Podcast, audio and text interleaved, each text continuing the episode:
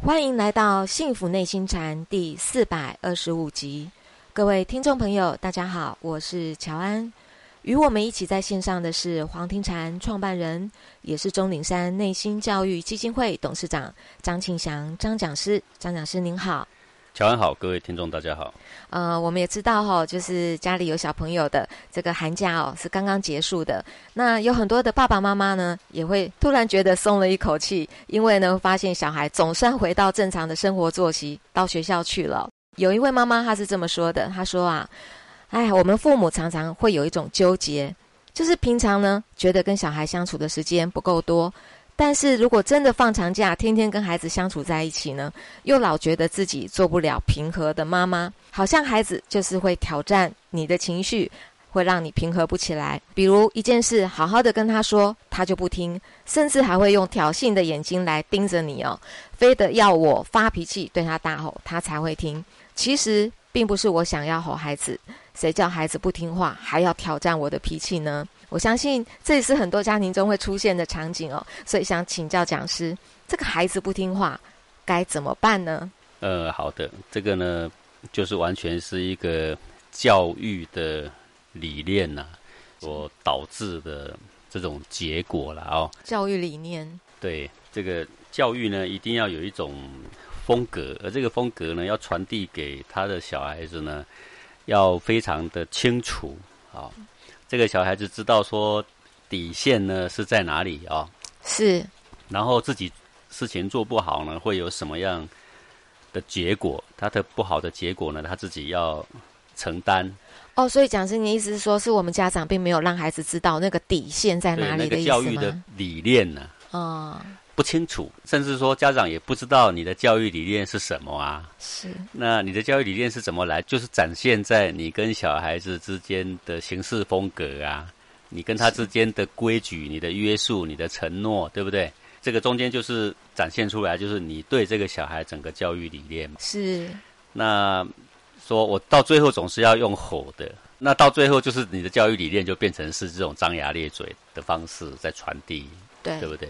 那另外有一种人呢，他都还没有发怒，也不必嘶吼，他眼神一变，他小孩已经开始收敛了是啊。但是为什么会这样呢？你说这个小孩是比较胆怯吗？倒也不是哦，而是长久以来他知道他的父母什么眼神、什么表情、什么行为到底线已了。经触碰到了什么底线，因为你的小孩觉得你是没有底线的啦。嗯，他的行为、语言、思想也就越来越没有底线嘛。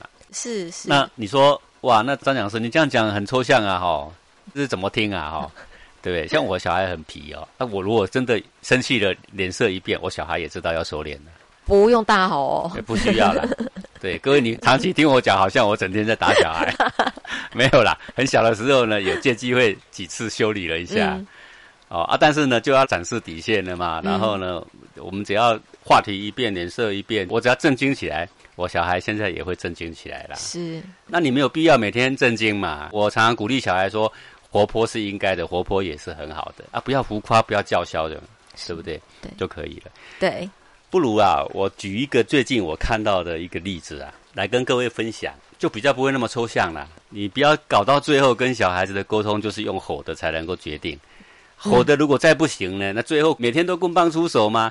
家里就跟拳馆一样吗？嗯，那不行。啊，这种生活要怎么过，对不对？对，好，在这个美国啊，有一对夫妇，那这对夫妇啊，蛮特别的。我一看到他的内容，我吓一跳，为什么啊？他总共生育了十二个小孩。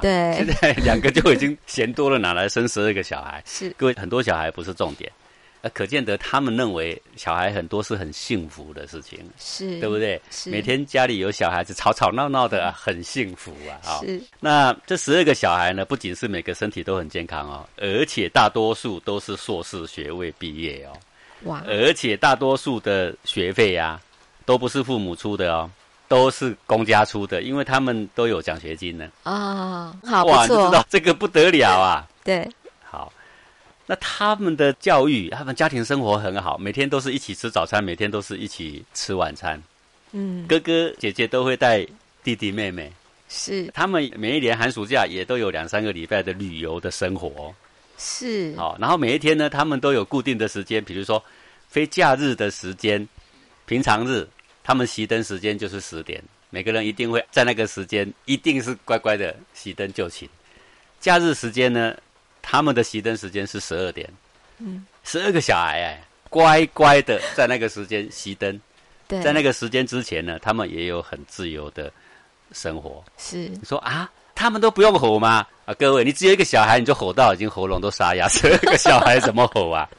对，因为他十二个至少还是一岁到十二岁的差别呢，这中间不知道差多少哎、岁，大的已可哦以经不三十用吼几了，岁，那个最小的还在襁褓中啊 真对的不简单。这很不简单的事情嗯哎、是，然后他们有没有什么很高的学历呀、还是说哇，他们像个哲学家一样吗？也没有啦。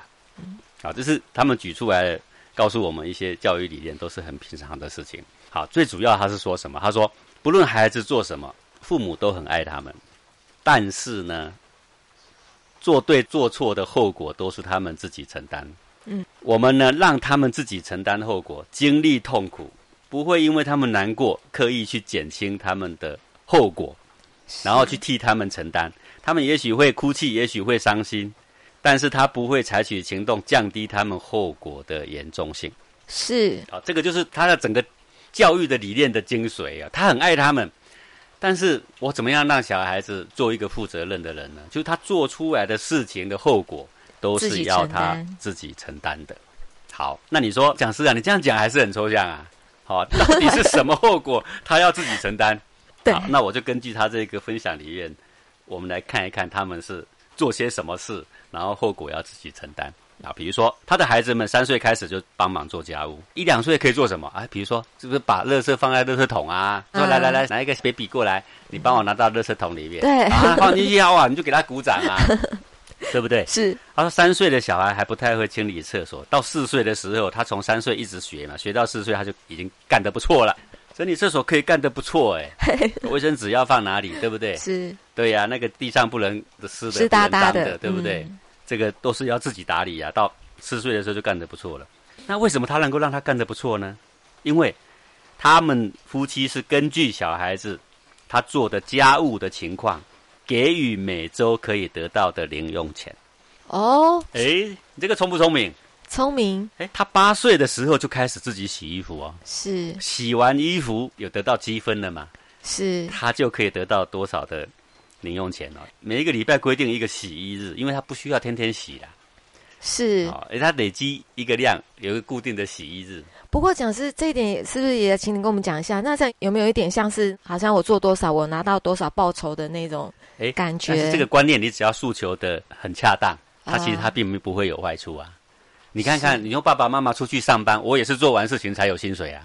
呃，对，不是这样吗？是啊，我在公司里面，我也是尽完我的责任，我才能够安心的去领这个薪水啊。所以不会让小孩子觉得说、哦我做这个事情，我就是为了我要赚那个零用钱。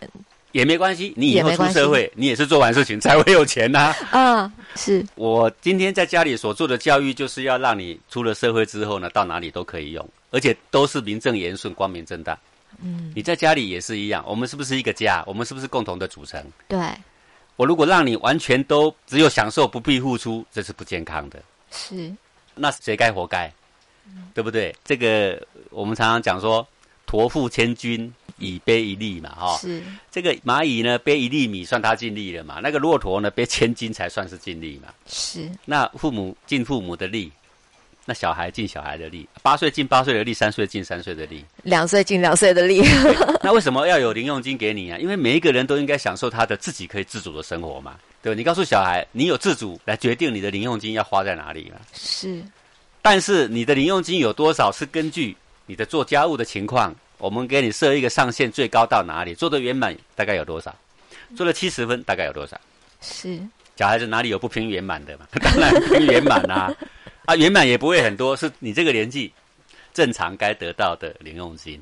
哎对，嗯我觉得这真是一个很聪明的办法。是，这个了不需要解读啊到什么博士才会想出办法啦，是这也不需要什么家庭教育专家才会想得出的办法嘛。对那也就是说，他的家务没有做好，他就必须承担后果了。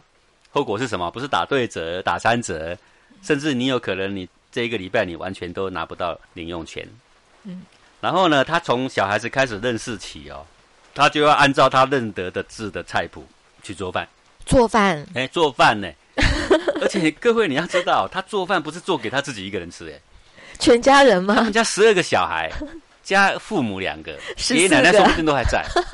对，他说要做出够吃的饭菜哦，好、然后还要慢慢的增加食谱里面的食材哦，因为什么？因为你认识的字哦有多少，食材就要到多少了啦。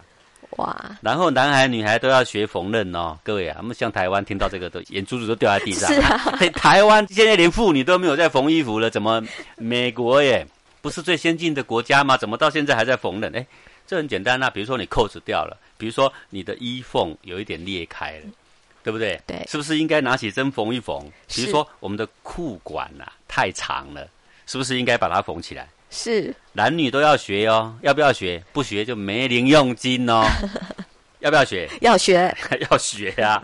如果你把这个你的弟弟妹妹教得好，哎，缝得好，额外给你一些奖励，因为把弟弟妹妹教得好，嗯对不对啊？是好，然后呢，他规定呢，每天的晚上六点到八点就是全家学习时间，两个小时之内不可以看电视，不可以看电脑，不可以玩游戏，不可以从事任何的活动。有作业的写作业，没作业的就读书，没事情的就教弟弟妹妹写作业跟读书两个小时。是哎，所以你想一下，这两个小时。真是就像在国家图书馆一样，气氛非常优雅而轻松嘛，对不对？对全家和乐融融嘛。对都不在对学习，然后两个小时过后，我们刚刚讲了，八点到十点不是十点一定熄灯的吗？嗯，而这父母很开明，八点到十点是你们完全自由的时间，爱干什么都可以，但是十点一定要回家熄灯，是就是表示说八点到十点他们是可以出去溜一下的哦，也可以玩手机、看电视都可以的，可以啊，在家里看电视就看电视啊，嗯你想出去溜一下，朋友约你说要出去打个球也可以啊，也可以。底线对不是对十点，底线就是十点，对不对？十点一到门关起来哦，你在外面睡一宿， 这个事情是你自己要承担哦是啊。然后呢，这个啊我们讲到吃饭这个事情，现在我们看到很多父母都是拿着碗啊追着小孩吃饭，嗯小孩趴在地上，父母也趴下来喂饭，小孩钻到沙发下，父母都钻进去喂饭，对不对？怕孩子饿了，对，一点尊严都没有，嗯，这喂的也不像话，吃饭也没吃饭那个样子，对不对？对，这个父母啊怎么做呢？他说啊，小时候他的父母都常常强迫他们自己吃下盘里面的食物，啊、搞得他自己也很不高兴，所以他不准备这么干。好、啊，有的时候也是真的吃饱了也吃不下，父母还强塞给他也是没道理，是，对不对？那他是怎么做的呢？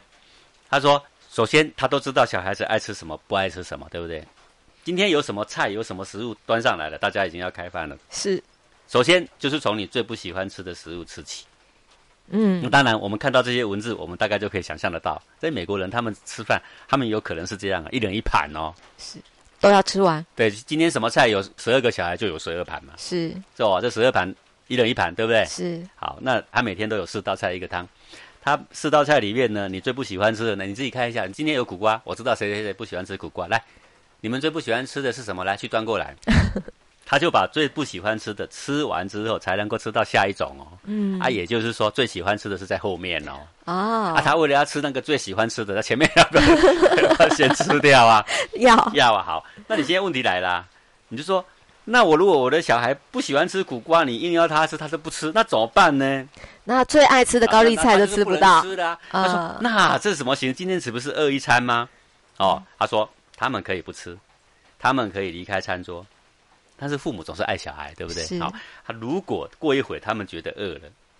那他只要告诉父母说我饿了，啊，父母也会很爱他们，他们就会去把刚刚没有吃完的那些食物，他没有吃的一盘一盘，对不对哈、对，再把它拿出来微波炉加热一下，然后给他们吃。从那个不喜欢吃那一盘开始哦， 你觉得可以吗？你觉得可以再来哦，哈、哦。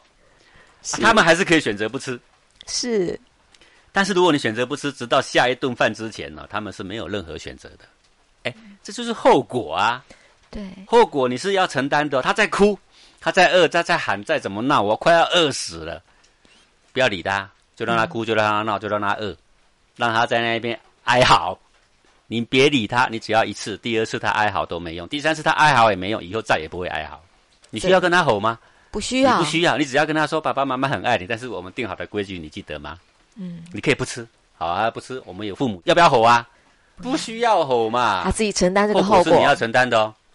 各位，是他如果从三五岁就被定下这个规矩呀、你哪里有必要烦恼？那个青春期的男孩子很叛逆啊、很叛逆，有必要吗嗯？没必要。他早就习惯了各种食物，他都要吃，他早就戒掉了那个偏食的习惯，是，而且他就已经养成了先苦后甘的那种哲学观，已经被培养起来了，你知道吗？是，以后呢，最难干的事都先干掉了，是，最好干的事呢留在后面。是，反正我今天我要干三件事、五件事，最难干的那一件一定是早上第一件就被他干掉了。嗯，这个是父母的观念、你的对教育理念的传递。是你是靠什么传递？你是靠生活的点滴传递。生活点滴怎么传递？靠一些规矩来传递呀、是，对不对？是啊，你要跟他吼吗？一开始两三岁，其实你一点都不需要吼。三五岁，你慢慢循循善诱，你就跟他立规矩。对，然后呢，立规矩还要邀请小孩一起立规矩哦，哎，这个规矩才有效果。嗯，邀请小孩一起立规矩呀、你十二个小孩，每个小孩都有玩具，你 你知道那个家如果玩具拿出来玩不放回固定的地方，你知道会怎样吗？你连走路都要滑倒啦。是，哎啊，大家都滑倒，大家来来，我们小孩子，大家我们一起来开个会，我们要不要改善这个情况？嗯，你们觉得玩具玩完要不要收？要，哎，让小孩自己说嘛。是，再没知识的小孩也会说需要收啦。是，哎，好啊。那如果既然需要收，那你们觉得收在哪里比较好？是，哎，这个规矩他们自己定的哦，是，对吧？如何分工都自己来定。对呀、好、啊，你要放哪里呀、就说我们是统一放一个地方好呢，嗯，还是个人的玩具放个人房间好呢？是，好、啊，你们两个小孩一个房间，你们两个小孩自己放房间。是，那、啊你们放房间里是不用收拾好呢，还是固定一个角落放好呢？嗯，让他们自一己起开会讨论啊。定完之后就要照这个做，这是你们定的哦。嗯那我是不可能跟你妥协的哦。啊，这件事情如果你定的你们还没做到，那你知道后果是什么吗？嗯也要就要有一个后果啊。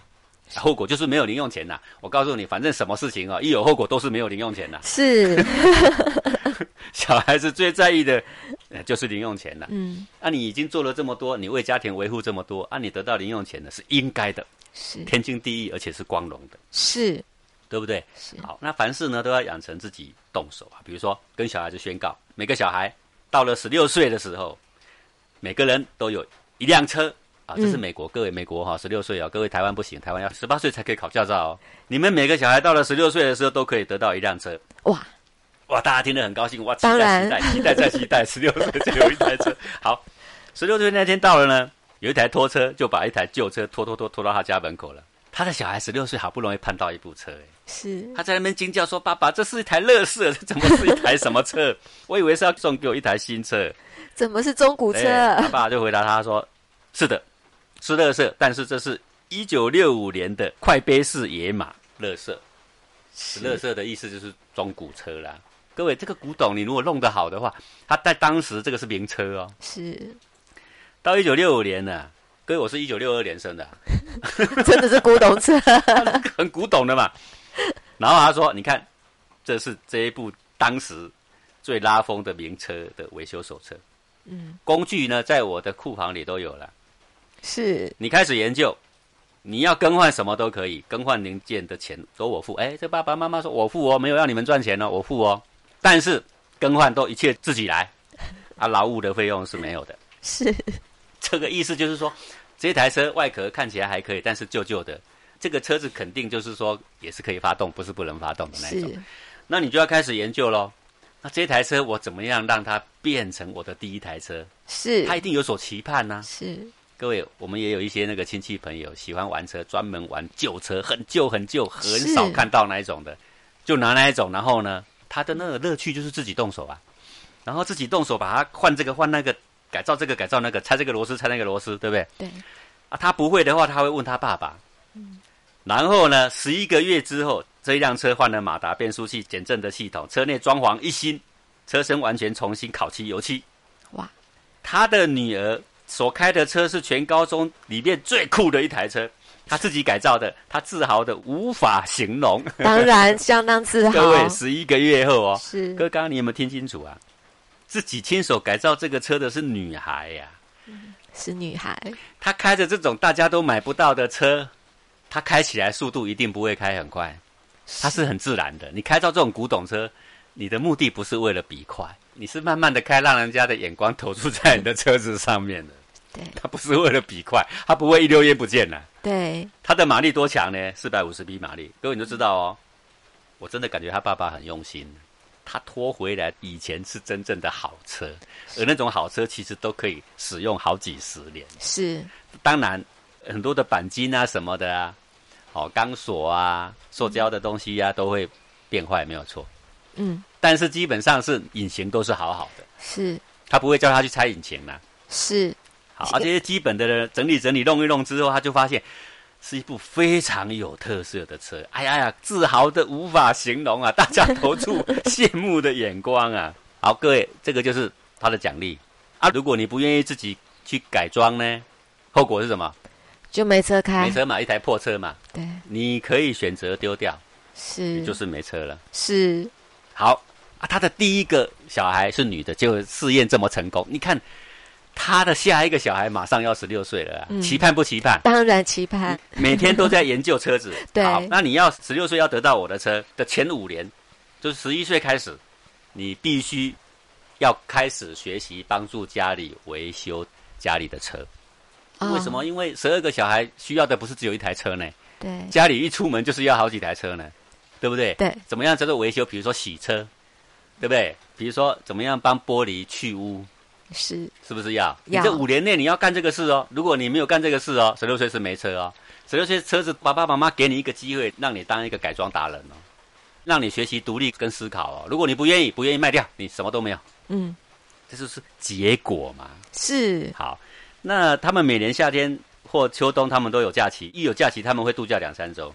他们本来可以住旅馆，也可以去玩游艇。各位在美国哦，小孩生很多的补助是很多、哦，是坦白讲，这些养育费用几乎都国家出的。嗯好，可是呢，他们没有选择说去旅馆还是坐游艇，没有，他们选择什么？他们选择两三个礼拜，就是全家去露营，全家去做背包客，露营背包哎他客去学习怎么扎营，他们会扎嗯五六个帐篷，是因为 人数实在是太多了嘛， 对不对？他们学习下雨的时候怎么在营地里面生活，他们学着下雨怎么去做背包客，怎么安全出去，怎么安全的回来。好、然后呢，只要六岁以上的小孩，他的爸爸会带着他们呢去徒步旅行三天到五天，徒步旅行哦，是走帐路，篷背着哦。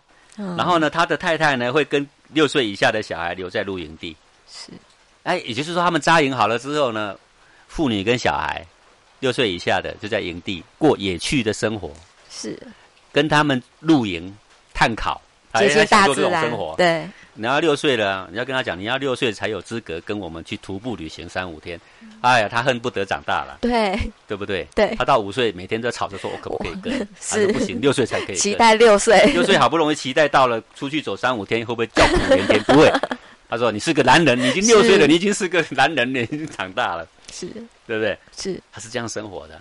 他教小孩独立自主，教小孩动手动脑，教小孩吃苦，教小孩接近大自然。他不是用教条的说你应该吃苦，你应该接近大自然，说你应该要早起早睡，他都不是。啊，这个规矩定下来，大家来遵守，用行动代替语言，是把你的教育理念落实给小孩。是哎他暑假一到，他就知道他要去独立旅行了啦，他就知道说他们要去搭帐篷了啦，嗯是，对不对？对？他十五岁，他就知道说明年就有一台破车了啦。 我今年要开始准备好，我要开始翻一些汽车手册，我知道我将要改造一台车。比如说各位，嗯你现在在台湾买一台十五年或二十年的这种 B M W 或宾士啦，哈，嗯都好啦，到处都有，很便宜。是就把它买回来，开回来也没关系。我小孩这就是你的，要怎么改零件我出，嗯自己动手。是不需要呢就把它卖 掉，是，对不对？对好，这种教育下来的小孩，他非常有家庭的观念。嗯他触碰到底线之前，他就会停止。他时间一到，他会自己熄灯，嗯你就不必在那边嘶吼。是问题是在哪里，你知道吗？父母是跟随着小孩，陪伴着小孩落实这些原则啊。是你自己父母，你非得要十二点打麻将到一点你才肯收手，你叫小孩早一点睡觉，有可能吗？不可能，不可能啊！嗯，你自己呢都是吃垃圾食物，你叫小孩不吃垃圾食物有可能吗？不可能啊！能，你自己偏食，你叫小孩不偏食有可能吗？那是永远都做不到的事情啊，对不对？对好，这个就是教小孩的诀窍了。你不必对跟他嘶吼，不必跟他怒骂，你要在他稍微调教，他就愿意跟着走的这个年纪，早就把他调整好了啦。是那各位说，那我现在已经超过那个年纪，已经叫不动了，怎么办？来，简单的叫他来开个会，嗯， 共同制定家庭规则。你制定好了之后，不是一成不变，我们一个月可以检讨一次有没有是需要变，是但是家长保留有否决权，嗯啊，不然怎么办？他们如果下次两个小孩决定说以后每餐要吃麦当劳，啊，你怎么 办？对家长要有否决 权，家长有一票否决权。你说哦，你怎么那么专制？各位，联合国安理会就是这样了。嗯美国有一票否决权，是一票就可以否决，是对不对啊？是好合理的，我很尊重你们，我愿意跟着你们的规则，而且我率先士卒了哈。嗯我呢以身作则，啊、是这样才是做这个教育的理念啦。 是，感谢讲师哦，听讲师您这样一分享完，我都觉得我好想成为那个家庭里面的一份子。，每个都想再生几个小孩是，对啊， 所以原来这个教育理念，然后并不是那么的高远，它其实就是在我们平常的生活的点点滴滴哦，就哎落从实在生对活规则里是面，规则尊里重面小，孩的志向跟兴趣，是让他们有自由选择的空间，还有呢，必须遵守的底线。是感谢讲师您精彩的讲授，也感谢各位听众朋友的收听，我们下次同一时间空中见喽，拜拜。